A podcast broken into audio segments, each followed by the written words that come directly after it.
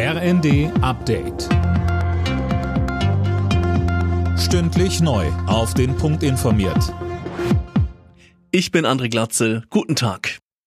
Deutschland will der Ukraine sieben Panzerhaubitzen 2000 abgeben. Das hat Verteidigungsministerin Lambrecht bestätigt. Sönke Röhling, wann ist denn damit zu rechnen, dass die Panzer einsatzbereit und in der Ukraine sind? Also wie es heißt, soll die Ausbildung schon kommende Woche in Deutschland beginnen und etwa sechs Wochen dauern. Das kann aber auch schneller gehen, je nachdem, welche Vorkenntnisse die ukrainischen Soldaten mitbringen. Danach sollen die Panzerhaubitzen dann sofort in die Ukraine gebracht werden. Zusammen mit den fünf Panzern aus den Niederlanden wären es dann zwölf. Der Vorteil ist, dass es sich nicht um ausrangierte Altgeräte handelt, die erst noch instand gesetzt werden müssen. Sie sind relativ neu und sofort einsatzbereit. In der schwer zerstörten ukrainischen Hafenstadt Mariupol ist eine neue Rettungsaktion für hunderte Zivilisten angelaufen. Nach Angaben des ukrainischen Präsidialamtes wurden in den letzten Tagen knapp 500 Zivilisten aus Mariupol befreit.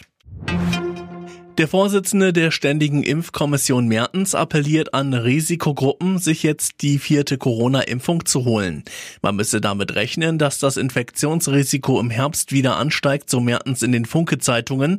Und es gebe mittlerweile Daten, dass eine vierte Impfung für Menschen über 70 und alle mit einem besonderen Risiko für eine schwere Erkrankung sinnvoll ist. Eine vierte Impfdosis für alle hält er dagegen aktuell nicht für nötig. Heute Abend startet der vorletzte Spieltag in der Fußball-Bundesliga. Sollte Bielefeld das Spiel in Bochum nicht gewinnen, droht der achte Abstieg aus dem Oberhaus. Mehr von Jana Klonikowski. Und zwar dann, wenn Stuttgart am Sonntag bei Rekordmeister Bayern München gewinnen sollte. Hertha BSC kann morgen mit einem Heimsieg gegen Mainz den sicheren Klassenerhalt feiern. Ansonsten kämpfen noch mehrere Mannschaften um die internationalen Plätze. Leverkusen kann sich bei einem Erfolg in Hoffenheim sicher für die Champions League qualifizieren. Sollten die Verfolger Leipzig und Köln patzen, spielt auch Freiburg bei einem Sieg gegen Union Berlin nächste Saison in der Königsklasse. Alle Nachrichten auf rnd.de